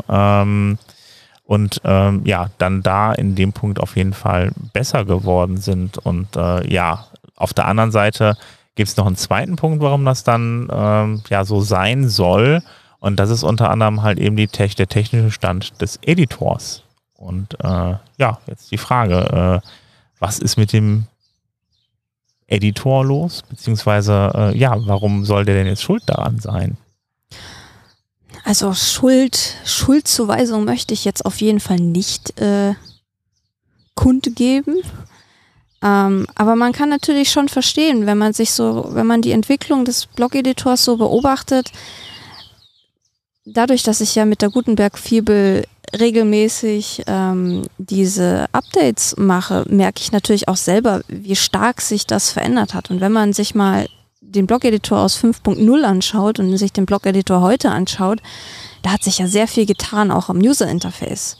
Also wie sind die Dinge dargestellt? Wie ist die Handhabung? Das heißt, es ist eigentlich ein lebendes Projekt, an dem sich immer wieder Dinge ändern. Und es ist nicht so, dass du einmal sagst, so macht man das dort und so funktioniert das und so sieht das aus, ähm, sondern es wechselt und natürlich wechselt es auch bei anderen Produkten, bei anderen Page-Bildern, bei anderen ähm, ja, Content- oder CMS-Systemen. Und ähm, aber beim Blog-Editor wechselt es halt gefühlt viel, viel schneller, weil einfach die Schlagzahl der Entwicklung enorm hoch ist. Und ich glaube, das führt halt bei vielen zu Verunsicherung und ähm, zu ja auch in der Handhabung so zu Problemen. Und wenn man das weiterführt, zum Beispiel wenn man Seiten für Kunden umsetzt, dann erklärt man denen das mit Stand 5.9 und in 6.0 sehen die Sachen wieder anders aus und dann hat man wieder Support, wo man sich eben um den Kunden kümmern, Kunden kümmern muss und dem erklären muss, ähm, warum sich die Dinge jetzt schon wieder geändert haben. Und ich glaube, diese, dass das Projekt einfach nicht stabil ist, kann natürlich durchaus ein Faktor sein, warum viele sagen, ja, wir gehen hinüber zu entweder einem anderen Page-Builder oder gleich zu einem gänzlich anderen System. Aber ich glaube, es hat auch vielleicht ein bisschen was damit zu tun, dass das System insgesamt auch einfach, dass die Leute feststellen, okay, WordPress ist vielleicht einfach, wenn man Inhalte erstellt, aber es ist halt alles andere als einfach, wenn man ähm, ja das betreut, also Maintenance dafür macht oder es erweitert um Plugins oder wie auch immer. Also ich glaube auch, dass so ein bisschen einfach die, die, die Operation am offenen Herzen ist, was man da jetzt momentan so macht. Also man ähm, schraubt da an was rum, was die Leute eigentlich jetzt auch im Alltag da benutzen. Sie müssen es ja momentan auch nicht wirklich benutzen. Wenn sie unbedingt wollen, können sie immer noch das alte WordPress benutzen. Aber trotz allem will man ja nicht auf dem alten Stand bleiben. Also immer muss man umstellen und dann rennt man halt eben permanent in Probleme rein. Und äh, ähm, muss dazu sagen, also äh, ja, der hat halt häufig auch einen Stand gehabt, wo es dann, also es war zum Beispiel sehr frickelig, das zu bedienen. Also ich fand es am Anfang, fand ich das fürchterlich. Ähm, da ja, sind halt viele Punkte irgendwie, äh, die jetzt auch verbessert wurden, definitiv. Aber trotz allem ähm, reicht das immer noch nicht an das ran, was andere bieten. Also wenn man sich beispielsweise mal anguckt, halt eben die Verbreitung von, von Elementor nimmt halt auch weiter zu. Ne? Ist jetzt nicht so, die, und die ist schon in dem WordPress-Wachstum mit eingerechnet. Das heißt, ähm, es gibt trotz des, trotz des Wachstums von Elementor immer noch ein Minus bei dem WordPress-Wachstum. Also ähm, da scheinen viele Leute nicht zufrieden zu sein mit der ganzen Sache. Auf der anderen, das ist jetzt bei der Endanwendersache. Und wenn ich jetzt auf der anderen Seite halt eben sehe, was auf der Entwicklersache los ist, äh, auf der Entwicklerseite los ist, ähm, dann hast du halt das Problem, also wie gesagt, früher hast du dann ähm, ja ein paar Zeilen Code gebraucht, um dann halt eben ein Plugin zu schreiben. Es waren ein paar Zeilen PHP, also es haben ich glaube minimal vier Zeilen PHP, dann hat man ein Plugin da gehabt, was dann irgendwie einen Filter ausgeführt hat, aber man ist dann relativ zügig zu einem Ziel gekommen. Das hat man jetzt so in der Form nicht mehr. Wenn ich jetzt hier halt eben einen Blog halt programmieren möchte, um das anständig ins System reinzubringen, dann muss ich mir erstmal über das Tooling auf meinem Rechner Gedanken machen. Also ähm, ich muss dann Node installieren, ich muss gucken, wie ist so ein Blog überhaupt aufgebaut, ich muss ein bisschen Ahnung von React haben, ich muss wissen, wie die ganze Systematik dahinter funktioniert und so weiter. Ähm, das erfordert also deutlich mehr Hintergrundwissen, als das jetzt früher gebraucht hat, um ein einfaches Plugin zu programmieren. Also das ist schon eine Sache, die sich da verschiebt, auch für die Entwickler, dass das dann halt nicht mehr so toll wie so, so toll, sagen wir mal, das heißt so toll, aber nicht so einfach wie früher. Ähm, dass das halt im, in vielen Bereichen einfach für extrem für Unmut gesorgt hat. Ja, und das nächste Problem ist halt auch, für den alten Weg gibt es unglaublich viele Ressourcen. Es gibt unglaublich viele Blogbeiträge. Wie kann man dies und das und jenes in WordPress machen? Das gibt es halt für den Blog-Editor so nicht, weil einfach sich so viel ändert. Wenn du da irgendwas findest, funktioniert es einfach schon nicht mehr, weil das komplett überholt wurde. Mhm. Und ich glaube, das ist auch noch eine große Schwierigkeit, dass du, wenn du es nicht schaffst, neben deinem Tagesgeschäft noch die ganze Entwicklung zu verfolgen oder die, das versuchst einzubauen in dein Tagesgeschäft, dann kannst du vielleicht dranbleiben. Aber wenn du das nicht schaffst, dann tut sich einfach so viel, dass du nicht mehr damit hinterherkommst, zu verstehen, wie Dinge funktionieren oder die Änderungen, die dann da sind. Ähm, und dann halt zu gucken, okay, wie kriege ich das denn jetzt umgesetzt? Aber ich finde nur einen Blogbeitrag von vor drei Jahren, aber das funktioniert alles nicht mehr, weil sich die ganzen APIs geändert haben. Ich denke halt auch, dass das also einer der ganz wesentlichen Punkte ist, warum ähm, der Zuwachs bei Page-Bildern, ob das jetzt Elementor oder ein anderer ist, tatsächlich weiterhin da ist. Ich glaube, das hat nichts damit zu tun, dass das das bessere Produkt unbedingt ist, sondern ich glaube, es hat mit der Kontinuität einfach zu tun. Also wenn ich mir Elementor zum Beispiel betrachte, die sind jetzt bei Version 3. irgendwas, das erste Mal, wo ich das gesehen habe über die Jahre. Es hat sich vom, vom Aufbau nicht wesentlich verändert. Und diese, es, es, es fühlt sich mit nach einem Update auch noch in der Bedienung gleich an. Und so sehr ich natürlich verstehe, was beim Blog-Editor im Gutenberg-Projekt passiert, nämlich man möchte ja auch im Stichwort Full-Site-Editing einen What you see is what you get Editor haben.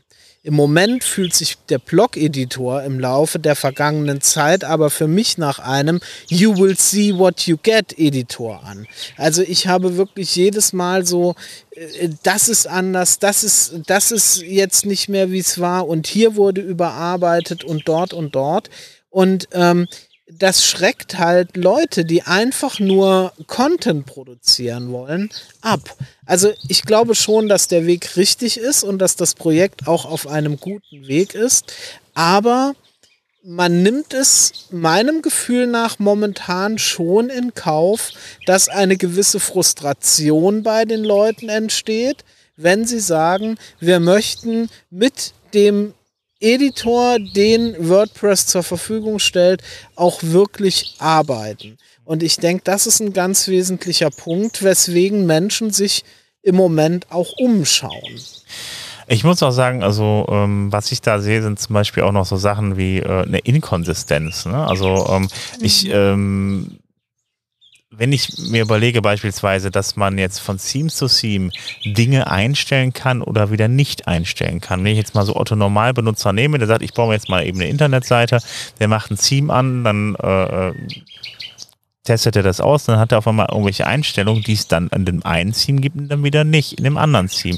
Dass ich zum Beispiel dann einen, äh, eine Lücke habe zwischen, zwischen Tabellenzellen oder sowas, dass ich halt eben oder ein Margin halt eben einstellen kann und so weiter.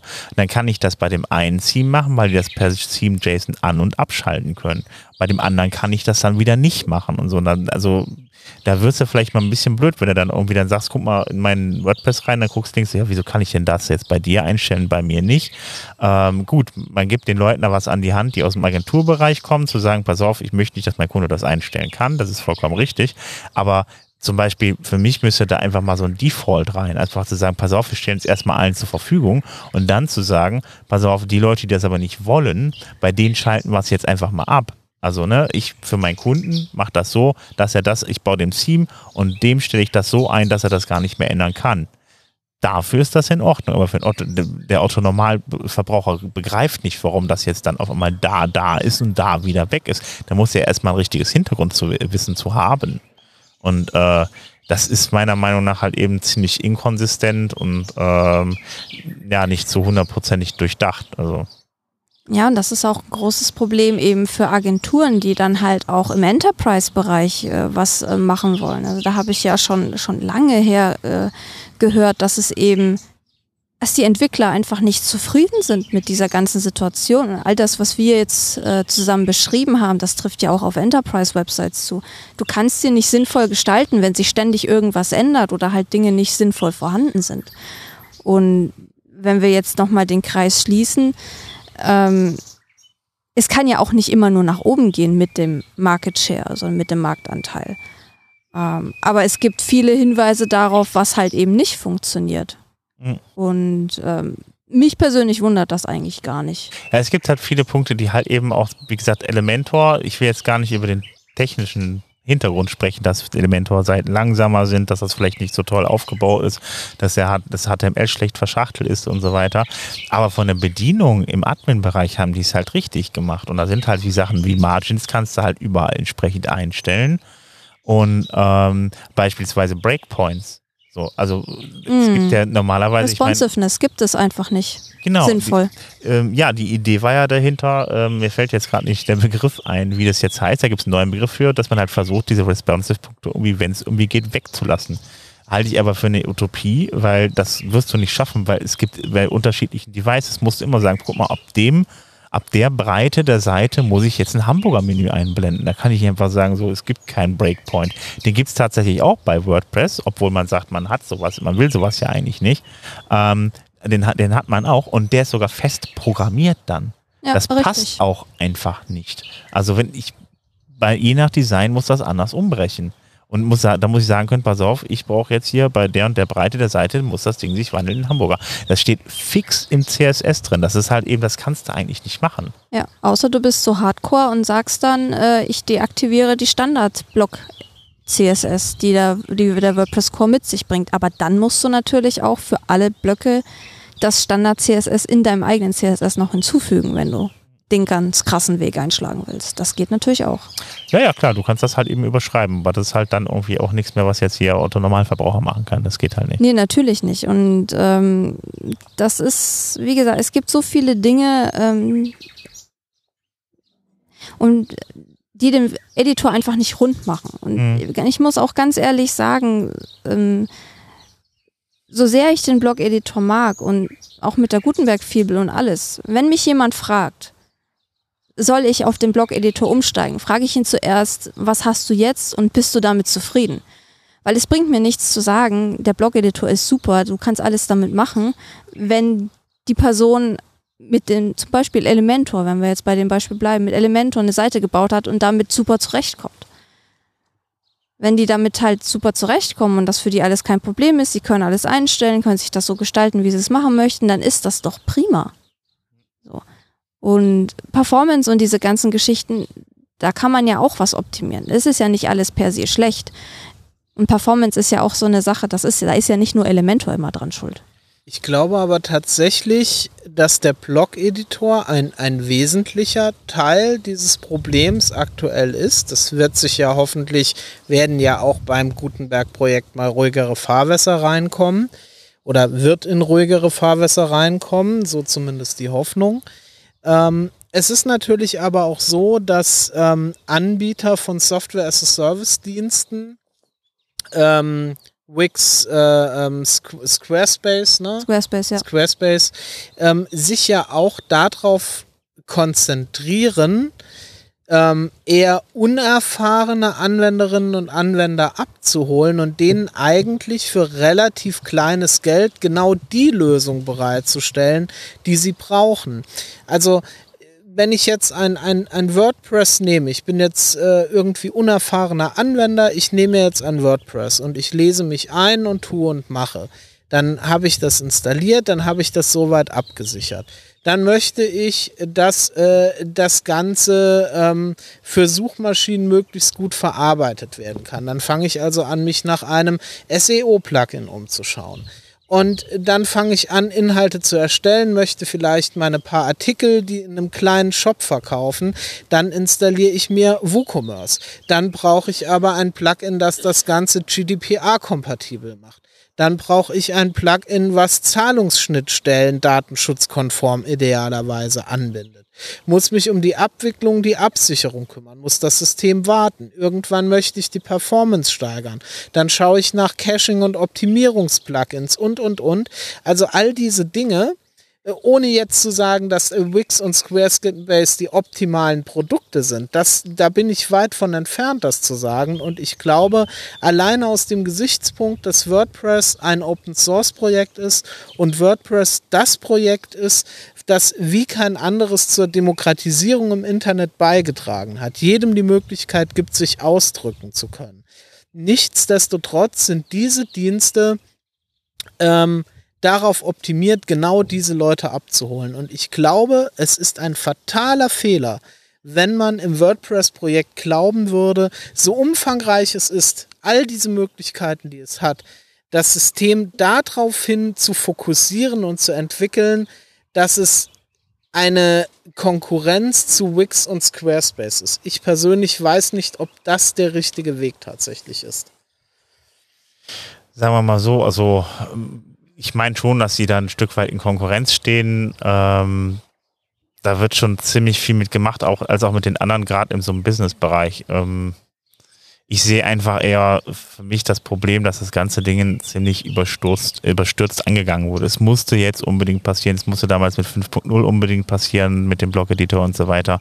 Das war nie wirklich als, als, als Feature-Plugin angedacht. Also ich meine, es war halt, Gutenberg gibt es zwar und gab es dann da auch. Man hat es halt relativ früh in den Core reingemercht, relativ unfertig und ähm, ja, muss man dazu sagen, dass jeder, der halt eben WordPress neu installiert hat, eben die Sache halt auch dann so sieht zum ersten Mal.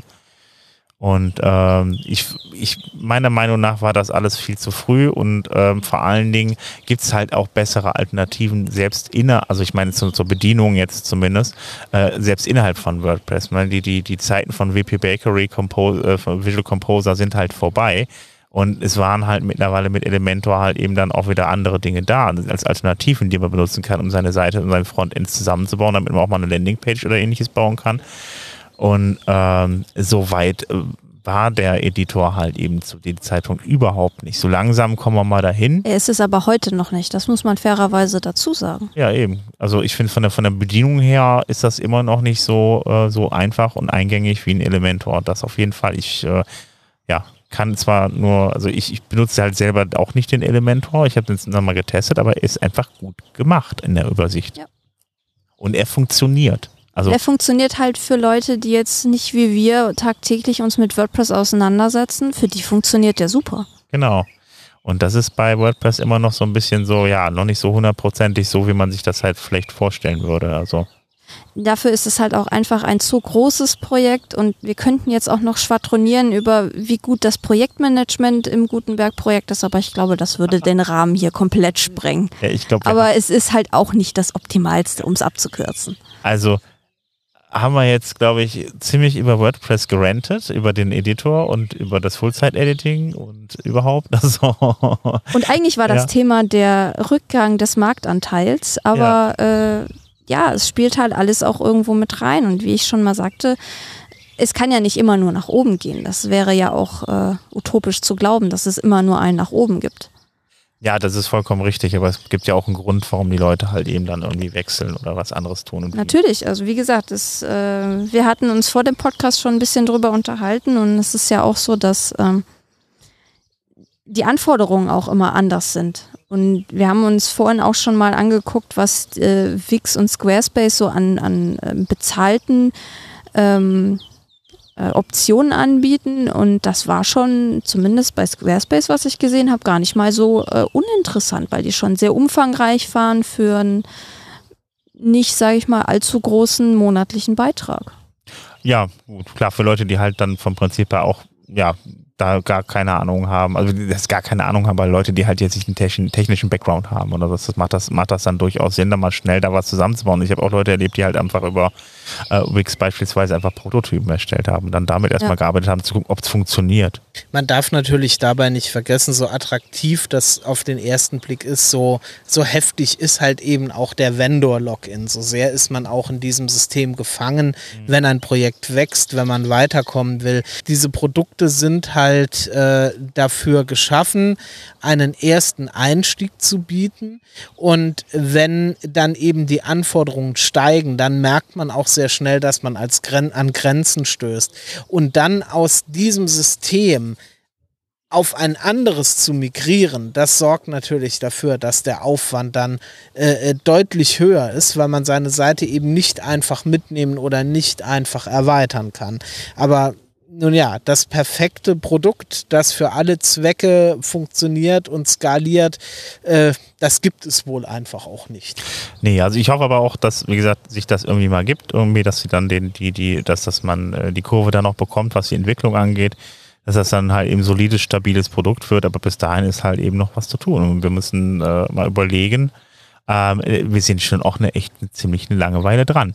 Ne? Also von daher, und wenn man, wie gesagt, dann nochmal sich dann die Markt, die, die, die Anteile angucken, wenn man sich überlegt, dass Elementor eigentlich die ganze Zeit noch User-Benutzer aufbaut und trotzdem haben wir ein Minus, frage ich mich, wie sieht's aus, wie wird's aussehen? Hätten wir, hätten wir sowas gar nicht drin, also wie Elementor, sondern wirklich nur plain WordPress, dann könnte das mit den, mit den, mit den Zahlen auch ganz anders aussehen. Das war ja auch schon vor Monaten so, dass das äh, irgendwie mal verglichen wurde. Ich glaube, es war auch Joste Falk, der gesagt hat, so pass auf, äh, wenn Elementor nicht da war, wenn wir, wenn wir, wenn nicht da wäre, wären wir im Minus. So, jetzt sind wir auch mit Elementor im Minus. Also mal abwarten, wie sich das entwickelt. Ich hoffe, das fängt sich und der, der, der Editor wird dann halt eben auch äh, solide.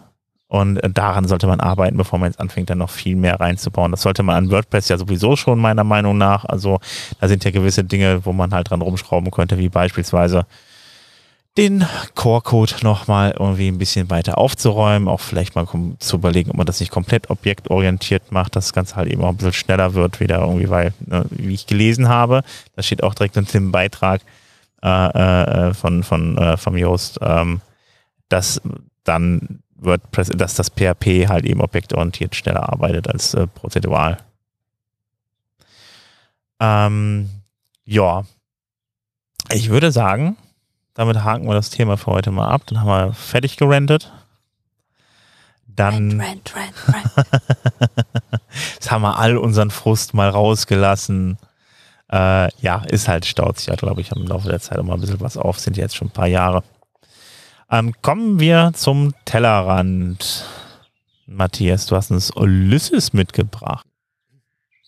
Ich habe äh, nicht unbedingt Ulysses selbst mitgebracht, sondern ich habe ein Update zu Ulysses mitgebracht. Also erstmal vorab, Ulysses ist ja eine App, ähm, die bei Mac und äh, iPad-Usern sehr beliebt ist, weil sie eben ablenkungsfreies äh, Schreiben ermöglicht und wirklich dafür gedacht ist, sich voll darauf zu konzentrieren, Texte zu schreiben. Deshalb ist sie sehr beliebt, wird sehr häufig eingesetzt und mit der aktuellen Version 26 ist es also möglich, dass ich in Ulysses verschiedene WordPress-Installationen über die REST API in den Accounts hinzufügen kann und dann auch die Möglichkeit habe, meine Beiträge, die ich in Ulysses schreibe, direkt in einer Vorschau mit dem 2021 Default Theme zu sehen ähm, und ich habe dann nicht mehr die Notwendigkeit, wie das früher der Fall war, hinzugehen,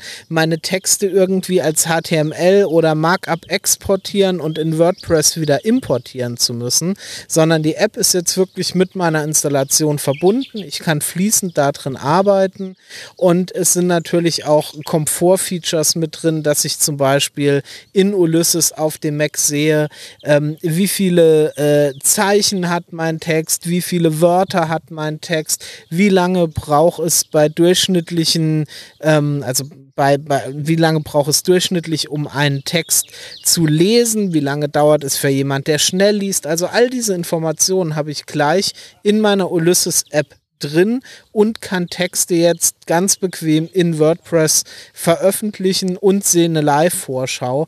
Also für alle Anwenderinnen von Ulysses äh, unbedingt äh, das Update machen. Ja, ich hätte es immer mal installiert, ähm, aber äh, ja, ich äh, schreibe dafür zu wenig. Ich baue ja eher Seiten zusammen. Sah aber sehr hübsch aus. Ist, glaube ich, auch so ein deutscher Hersteller. Ist, ist, ne? ist, ein, ist ein kleines Entwicklerteam aus Leipzig und mhm. bei Leuten, die halt wirklich viel, viel schreiben, ist diese App unglaublich beliebt mhm. tatsächlich. Also es ist mit Sicherheit nichts, wenn man mal einen Text schreibt, dann kann man sich, äh, ist ja auch ein Software-Abo Ulysses, äh, dann kann man sich das, glaube ich, äh, schon irgendwo sparen. Aber Leute, die halt wirklich regelmäßig und viel schreiben, da ist das, glaube ich, echt eine Erleichterung. Die ist nicht ohne Grund so beliebt, diese App. Okay, vielleicht schaue ich mir sie dann doch noch irgendwann mal an. Hat sich ja sicherlich auch, seitdem ich die ausprobiert habe, einiges getan. Gut, dann kommen wir zum, äh, ja, zu einer Umfrage. Uh, The State of Frontend 2022 ist eine Umfrage, die das Softwarehaus gemacht hat, also The Softwarehaus. Und die haben insgesamt 3703 ähm, ja, Entwickler befragt und ähm, da ging es halt darum, ähm, ja, so was sie so benutzen, ähm, welche Tools, ähm, welches Framework und so weiter. Und dabei sind ein paar Dinge rausgekommen, die ich ganz interessant finde. Unter anderem sind es 76 Prozent der Leute, die React benutzen und das auch für gut befinden. Ähm, das ist dann, also ja, ja React auf jeden Fall äh, weit, weit vorne vor Vue. Nämlich da gibt es dann 43 Prozent der Leute äh, haben dann auch mal Vue benutzt und äh, das auch für gut befunden. Ähm, das Ganze von äh, gefolgt von Angular mit 28 Prozent und Svelte mit 22 Prozent. Also damit sind das die Top 4 Frameworks zurzeit. Ähm, dann haben wir noch ähm, die Sache, äh, also das sind die Frameworks, unter anderem halt eben, äh, ja, was halt sehr, sehr, sehr stark ist, ist halt eben die Sache mit TypeScript. Da sind halt auch sehr viele der Meinung, also 43 äh, Prozent äh, der Menschen, äh, der, der, der Befragten sind der Meinung, dass äh, TypeScript JavaScript einholen wird und ähm, dann äh, gucke ich mal, genau 30 Prozent der Leute sind der Meinung, dass, äh, 30, dass, dass das äh, TypeScript und äh, JavaScript gleich populär sein würden. Also das ist schon eine ganze Menge, die sehr überzeugt zu sein scheinen von äh, TypeScript ähm, wird halt eben sehr häufig auch eingewendet, äh, beziehungsweise ja eingesetzt halt gerade auch in Teams und so weiter. Und das ist ja ja das objektorientierte, ja, objektorientierte ist falsch, aber das ist das typisierte JavaScript müsst ihr euch auf jeden Fall mal anschauen, wenn ihr viel mit JavaScript macht. Also das ist schon, äh, ja, von Microsoft ist das genauso wie das Visual Studio Code und da ist es so, dass das mit Abstand der beliebteste Editor ist. Mit 75 Prozent wird er, ja, ist er auf jeden Fall absoluter äh, Platzhirsch, da kommt keiner mehr dran. Ähm, früher war es ja dann eher so, war es ja auch ja, Jet, die JetBrains IDE unter anderem halt eben als äh, WebStorm oder als äh, PHP-Storm und so weiter bekannt. Genau. Gab es ja für jede Sprache eine eigene genau. eigene Idee quasi. Genau, das ist dann auch eine tatsächlich eine richtige, äh, eine richtige, ja, doch eine richtige IDE. Das ist eigentlich Visual Studio Code ist eigentlich eigentlich eher ein Editor, kann aber fast so viel wie die IDE. Ähm, die folgt dann nämlich mit 18,8 Prozent. Muss man aber dazu sagen, ähm, Visual Studio Code ähm, ist halt kostenfrei. Ähm, die JetBrains mhm. IDE kosten halt jährlich immer, ich weiß gar nicht, über 100 Euro auf jeden Fall, oder? Ja, ich glaube, wenn du sie neu abschließt, über oder um die 100 Euro.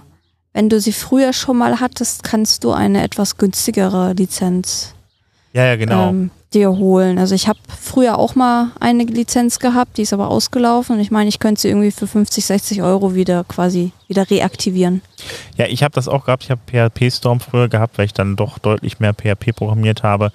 Und ähm, ja, also äh, das hat das Visual Studio Code hatte ich dann ausprobiert, habe es ein bisschen im Einsatz gehabt und danach bin ich auch gar nicht mehr zu äh, PHP Storm zurückgekehrt irgendwie. Ich nutze ihn auch tatsächlich inzwischen als mein Haupteditor. Ja, eben.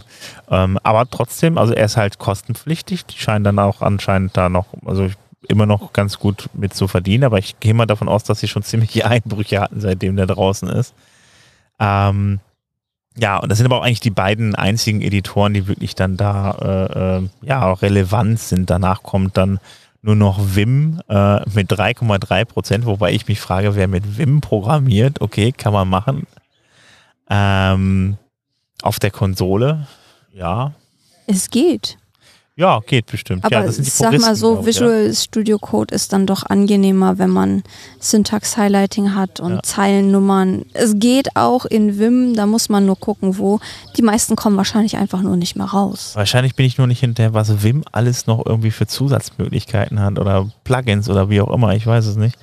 Du ja, kannst den ja ein bisschen bunt machen auf jeden Fall. Ja, also Code Highlighting. Ich glaube, was auch für VI äh, spricht, ist, ähm, er ist quasi auf jedem Server standardmäßig zur Verfügung. Ja. Und wenn es halt darum geht, auf einem Server auch zu entwickeln, ähm, ist das immer so eine, eine schnelle Alternative. Ne? Also der, der, schnelle Eingriff mal kurz ins laufende System genau. macht man auf jeden Könnt Fall. Das ist Best Practice, ne? nein, nein, nein, nicht. ist mit Sicherheit nicht Best Practice, ist aber natürlich eine Sache, äh, die gerne gelebt wird. Ich glaube, das spielt da auch so ein bisschen mit ein. Also, dass jemand äh, VI jetzt ernsthaft als, als Entwicklungsumgebung nutzt, ich glaube, das ist wirklich nur in sehr seltenen Fällen. Ja, ich glaube, das sind dann die richtigen Puristen, die einfach sagen, pass auf, ich muss alles auswendig lernen, dann, dann kann ich es und beherrsche ich es auch richtig mag ja dann auch so sein. Ähm, ich bin ganz froh, dass ich ab und zu mal ein bisschen Hilfe im Visual Studio Code habe, was Autovervollständigung oder ähnliches angeht. Also von daher, gut. Der eine so, der andere so. Sublime ist auch noch mit dabei mit 1,8 Prozent. Und äh, was mich ein bisschen gewundert hat, also Atom ist ja auch so ein vom Prinzip her wie, wie Visual Studio Code ein erweiterbarer, kostenloser Editor. Der schneidet nur mit einem Prozent ab. Den setzen wohl wirklich sehr, sehr wenige ein, anscheinend. Habe ich auch mal eingesetzt, aber Ja. irgendwie hat sich Visual Studio Code etabliert. Ja. Ich weiß nicht, wie das passieren konnte. mir hat das super gut gefallen. Also äh, mir hat das auf jeden Fall äh, sehr viel Spaß gemacht. Oder mir macht es immer noch sehr viel Spaß, damit zu entwickeln. Und äh, es gibt ja auch äh, Tonnen an Plugins dafür. Also von daher, ähm, obwohl, da habe ich auch nicht so viel installiert, aber trotzdem, es äh, macht wohl Sinn, die anderen zu benutzen. Gut, das war's zum Thema The State of Frontend, die Umfrage unter Frontend-Developern. Darf ich?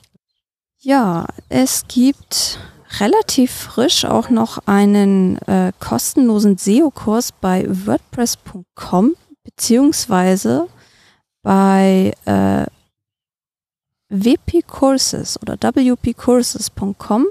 Das scheint eine äh, Plattform von WordPress.com selbst zu sein, ähm, wo sie verschiedenste Kurse, unter anderem diesen Einführung in SEO-Kurs anbieten. Ähm, die Kurse sind alle auf Englisch, soweit ich das bisher überblicken konnte, richten sich aber wirklich an äh, ja, Anfänger, die jetzt wahrscheinlich noch nicht so viel damit zu tun hatten. Ähm, und sie sind äh, auch kostenlos, wenn ich das richtig sehe. Also vielleicht Mhm. für den einen oder anderen, der sich da ähm, für interessiert. Es gibt noch einen Intro to Blogging Kurs und es gibt ein Intro to Podcasting. Ich kannte die Seite überhaupt noch gar nicht. Wpcourses.com irgendwie, die war mir jetzt völlig neu. Die hatten wir hier auch noch nicht erwähnt. Ich habe extra nochmal geguckt, ob ich es vergessen habe. Nein. Äh, ja, das, ich, da sind auf jeden Fall ein paar ganz interessante Kurse bei. Gut, dann kommen wir jetzt zum Abschluss zu den Terminen. Ähm, da haben wir dann halt noch die Word, die Word Sesh. Ja, ich sage jetzt einfach mal die Das- Word Sesh. das das, Word das Sesh. Word Sesh. Das immer. WordSesh Event. Das WordSesh Event am 16. bis 20. Mai und das Ganze ist online, deshalb könnt ihr auch alle daran teilnehmen. Das ist eine äh, Konferenz von äh, ja für WordPress Professionals mit ja Online-Kursen und ähm, ja, da könnt ihr euch dann jetzt registrieren und da mitmachen. Ist auf jeden Fall von den Speakern her sehr breit aufgestellt ähm, und behandelt auch unterschiedlichste Themen. Also da sind auch schon ein paar dabei, äh, die mir schon ins Auge gefallen sind.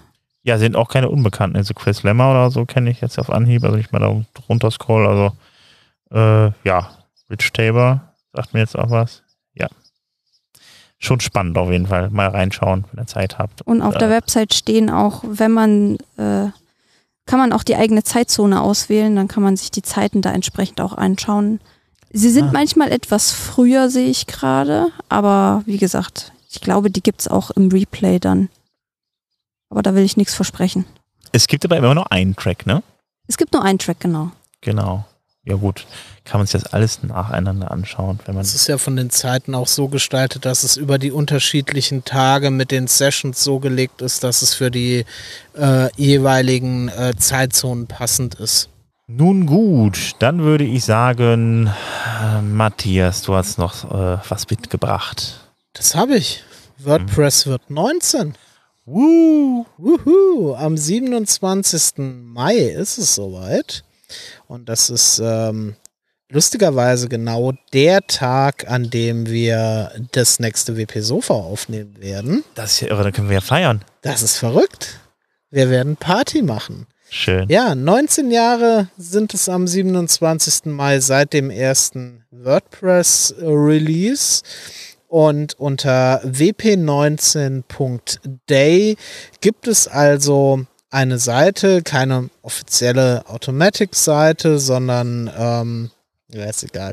Gibt es also eine Seite, bei der man die Möglichkeit hat, seine Gedanken zu WordPress kurz zu übermitteln, äh, ein kleines Video aufzunehmen zum Geburtstag, ein, ein, Bild von sich zu machen oder seinem Swag und einfach äh, äh mitzuteilen, äh, was einen an WordPress begeistert, mitzufeiern und das Ganze natürlich auch über Social Media zu teilen. Ist eine sehr schöne Geschichte, wie ich finde. Einfach mal auf wp19.day vorbeischauen. Und ja, am 27. Mai ist es soweit und mal gucken, vielleicht macht das Sofa ja auch irgendwas Besonderes. Wer weiß. Mach mal. Ich würde ja einen Kuchen backen, aber den müssen wir dann alleine essen. Das ist ja auch blöd. Du machst einen kleinen Kuchen, den essen wir dann. Muss ich einen kleinen Kuchen backen? Äh, ja, super toll, wunderbar. Da habe ich auch wieder was gelernt, weil ich kannte die Top-Level-Domain.day noch nicht. Also von daher. Es gibt so unfassbar viele Domains. Ja, siehst du mal. Gut, wir kommen zum Finale. Ähm, ich möchte einfach nochmal darauf hinweisen, dass wir einen Discord haben. Wenn ihr also Fragen, Anregungen, Kritik oder ähnliches habt, dann immer her damit. Ihr könnt da äh, über Discord mit uns kommunizieren. Äh, geht einfach auf wp-sofa.de-discord. Ansonsten findet ihr uns natürlich auf Twitter. Da könnt ihr uns auch anschreiben. Ansonsten ähm, Genau, sucht einfach nach WP Sofa auf Twitter oder einfach WP, äh, wp-sofa.de, twitter.com schrägstrich WP unterstrich Sofa müsste das sein. Ansonsten sucht einfach nach WP Sofa. Ähm, wir freuen uns natürlich über eine Bewertung auf iTunes und Spotify. Äh, ja. Und das war's auch. Also, ähm, geht mal auf iTunes oder auf Spotify, schreibt eine Bewertung und ich würde sagen, wir hören uns wieder in 14 Tagen. Ich bedanke mich bei euch beiden. Sehr gerne. Sehr gerne. Und ja, ich sag mal, tschüss, bis zum nächsten Mal. Ab in den Pool. Bis zum nächsten Mal. Tschüss zusammen. Tschüss. Tschüss.